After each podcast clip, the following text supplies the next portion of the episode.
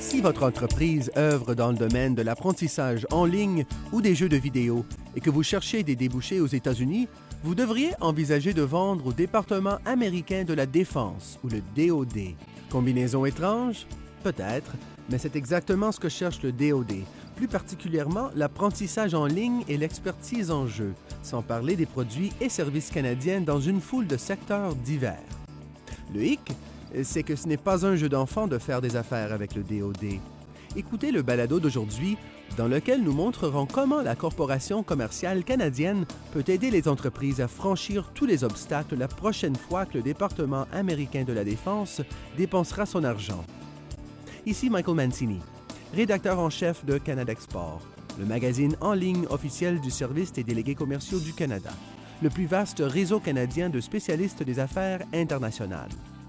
Nous discuterons avec Tom DeWolf, directeur du secteur de l'approvisionnement de la défense à la CCC, chargé du programme américain. Merci d'être avec moi aujourd'hui. Merci, Michael. C'est un plaisir et merci de l'invitation. Nous sommes ici pour expliquer comment la CCC peut aider les entreprises canadiennes à saisir ces occasions.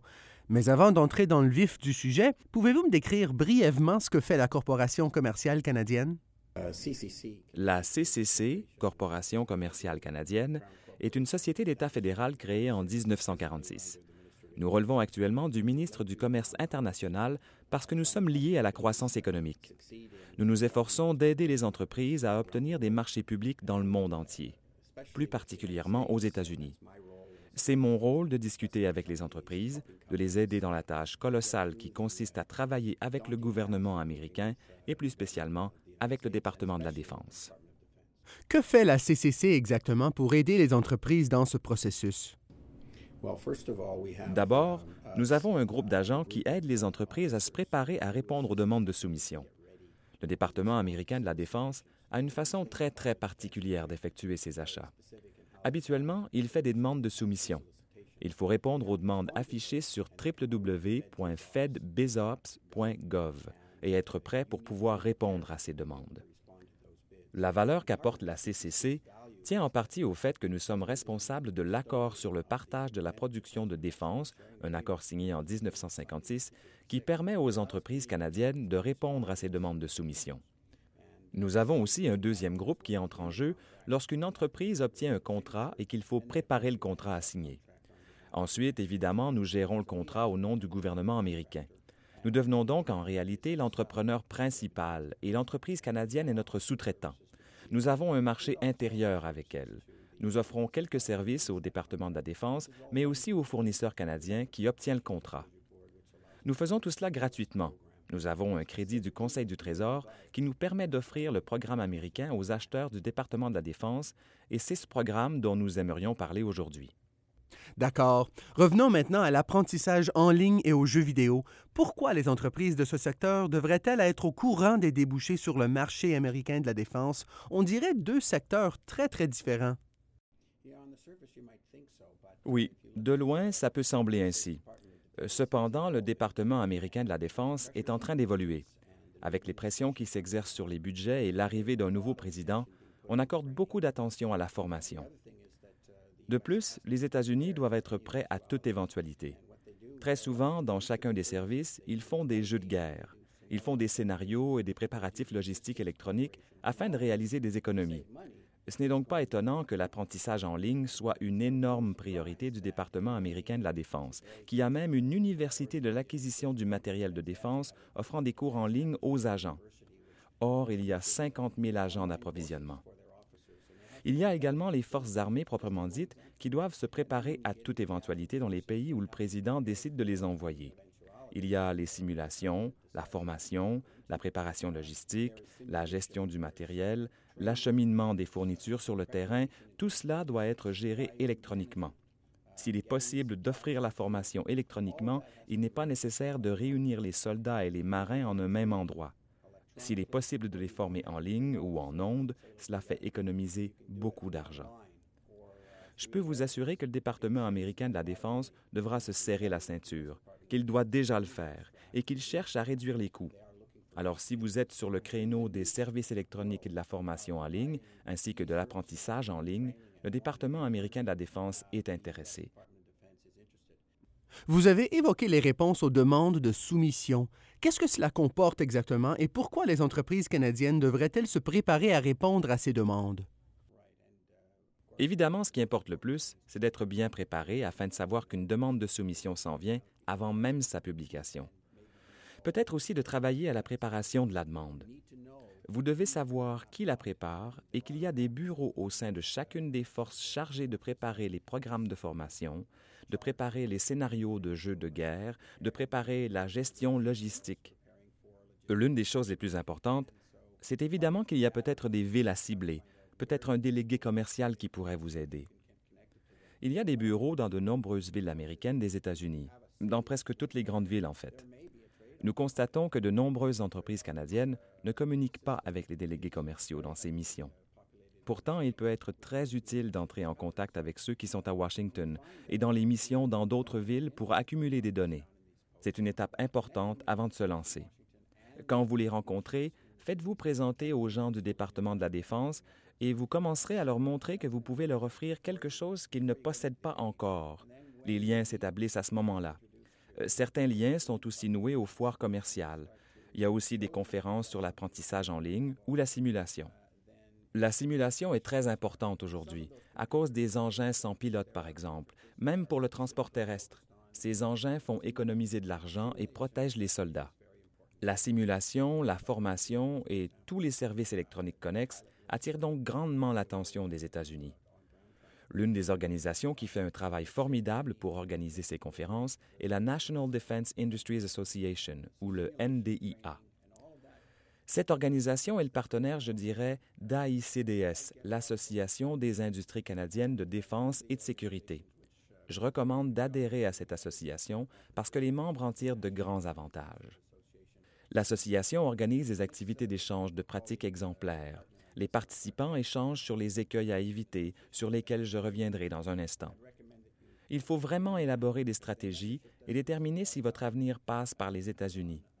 Sur ce marché, il y a d'autres occasions d'affaires auprès de la General Service Administration. Les listes de la GSA fonctionnent comme des offres permanentes. Il faut d'abord s'inscrire, fournir des données sur l'entreprise, décrire les produits offerts, démontrer que les prix offerts sont aussi avantageux que pour le gouvernement canadien. Évidemment, les États-Unis préféraient que les prix soient meilleurs. Il faut que les prix soient très concurrentiels, afin que le gouvernement voit qu'il obtient le meilleur prix possible. On peut finir par être inscrit sur une liste. C'est parfois une tâche gigantesque, mais c'est possible, avec le bon appui et l'aide des délégués commerciaux. Tom, nos auditeurs devraient savoir que nous avons un balado consacré entièrement aux listes de la GSA et comment elles fonctionnent. Consultez canadexport.gc.ca et téléchargez notre balado intitulé Le plus gros client du monde est prêt à faire des affaires. Tous ces liens se trouvent aussi sur notre site. Bon, parlons maintenant des écueils. Pourquoi les entreprises canadiennes devraient-elles se donner toute cette peine quand faire des affaires avec le département de la Défense paraît presque une tâche insurmontable? L'un des avantages de faire affaire avec le département de la Défense est que réaliser des ventes auprès de cette organisation ou de ce département constitue une référence de poids pour entrer sur le marché mondial, euh, parfois aussi pour réaliser des ventes auprès de notre ministère de la Défense nationale au Canada. Les entreprises se font parfois les dents aux États-Unis avant de réaliser des ventes sur le marché local. Un autre avantage est que les États-Unis sont un grand pays, mais un monde bien petit dans ce domaine. Alors si le département de la Défense achète votre produit, d'autres acheteurs américains le sauront et ils vous appelleront peut-être, ce qui est une bonne nouvelle. Mais oui, il y a effectivement des écueils à éviter et des difficultés à prévoir pour pouvoir entrer dans le système. Il faut se rappeler que le fait d'être une entreprise canadienne donne le droit de répondre aux demandes de soumission. C'est un avantage parce que les dispositions législatives privilégiant l'achat des biens américains ne s'appliquent pas à la défense. Il en est ainsi à cause de l'entente que nous avons conclue il y a longtemps. Et parce que la CCC est désignée comme véhicule de passation des marchés dans cette entente, qui considère les entreprises canadiennes sur un pied d'égalité avec les entreprises américaines lorsqu'elles répondent aux demandes de soumission. Mais il faut très bien remplir les formulaires de réponse, proposer un prix concurrentiel et offrir un produit qui répond aux exigences. Il faut donc faire ses devoirs bien avant de répondre à une demande de soumission et être prêt lorsque la demande paraît. La clé, c'est de bien se préparer.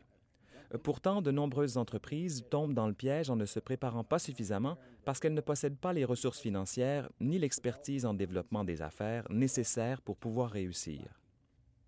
Y a-t-il d'autres écueils à éviter pour pouvoir faire affaire avec le DOD? Une des difficultés touche l'API, ou propriété intellectuelle. Les petites entreprises canadiennes ne consacrent pas beaucoup de temps ni d'efforts à la protection de leur propriété intellectuelle. C'est un grand problème quand on fait affaire avec le département américain de la Défense, parce que lorsqu'on a vendu un produit et qu'ils veulent le modifier ou le développer davantage, il y aura peut-être des discussions ou des difficultés pour déterminer qui sera propriétaire du produit évolué. Faites donc évaluer votre propriété intellectuelle dès le départ. Demandez l'aide de spécialistes en propriété intellectuelle. Il y a même au sein du gouvernement du Canada un service appelé l'Office de la propriété intellectuelle du Canada, OPIC, qui fournit de l'information, qui peut être très utile pour une jeune entreprise, euh, pour les entreprises qui s'apprêtent à se lancer sur le marché mondial, qui doivent savoir comment protéger leur propriété intellectuelle. Recherche et développement pour la Défense Canada, au sein du ministère de la Défense nationale, s'est penché sur ce problème parce que cette agence effectue de la recherche et développement. La propriété intellectuelle lui tient donc très à cœur. Elle collabore parfois très étroitement avec les entreprises canadiennes pour mettre au point un produit conjoint. Elle résout les problèmes bien à l'avance afin qu'il n'y ait pas de mauvaises surprises et que vous sachiez qui possède la propriété intellectuelle. Si une entreprise canadienne s'engage à faire affaire avec le département de la Défense qui souhaite posséder la technologie, dans quelle mesure cette entreprise devra surmonter des obstacles pour faire des affaires dans un autre pays avec le même produit? Votre stratégie de développement des affaires prévoit aussi que vous examinez le marché et ce que vous produisez, ce que vous cherchez à atteindre à l'avenir, là où vous allez. Si vous commercialisez un produit standard, vous voulez avoir le plus grand nombre de clients possible. Vous voulez pouvoir vendre dans tous les pays du monde et le département de la Défense pourrait être un obstacle pour vous. Je ne dis pas ça de manière négative, mais si le département de la Défense achète votre produit, le trouve très utile, constate qu'il est stratégiquement en avance par rapport à ce qui se fait dans de nombreux autres pays, il ne sera pas très emballé par l'idée que vous le vendiez dans le monde entier. Est-ce que cela s'applique davantage aux entreprises des secteurs de l'apprentissage en ligne et des jeux vidéo qu'à celles des autres secteurs? Non, ça s'applique à presque tous les secteurs. Au Canada, le ministère des Affaires étrangères et du Commerce international a un groupe qui s'occupe des permis d'exportation. Ce groupe joue un rôle très important lorsque vous pensez à vendre votre produit à d'autres gouvernements dans le monde. Pour que votre produit de pointe puisse se vendre, vous devez vous assurer que la vente est autorisée. Il y a peut-être des pièces de votre système dont la vente à l'étranger est interdite. Les puces d'ordinateur, par exemple, ou certains produits peuvent avoir une propriété intellectuelle aux États-Unis qui empêche de les vendre à l'étranger. Vous avez mentionné un grand nombre de ressources utiles et de sites Web importants que les entreprises canadiennes doivent connaître. J'afficherai toute cette information sur le site de Canada Export, sur la page de notre balado, afin que les auditeurs puissent l'obtenir. Merci beaucoup d'avoir répondu à mes questions aujourd'hui. Avant de nous quitter, où les entreprises peuvent-elles se renseigner davantage sur la manière de faire affaire avec le département américain de la Défense? Il faut consulter le site www.ccc.ca et nous vous mettrons en contact avec une foule d'autres personnes qui pourront aussi vous aider. Merci beaucoup, Michael.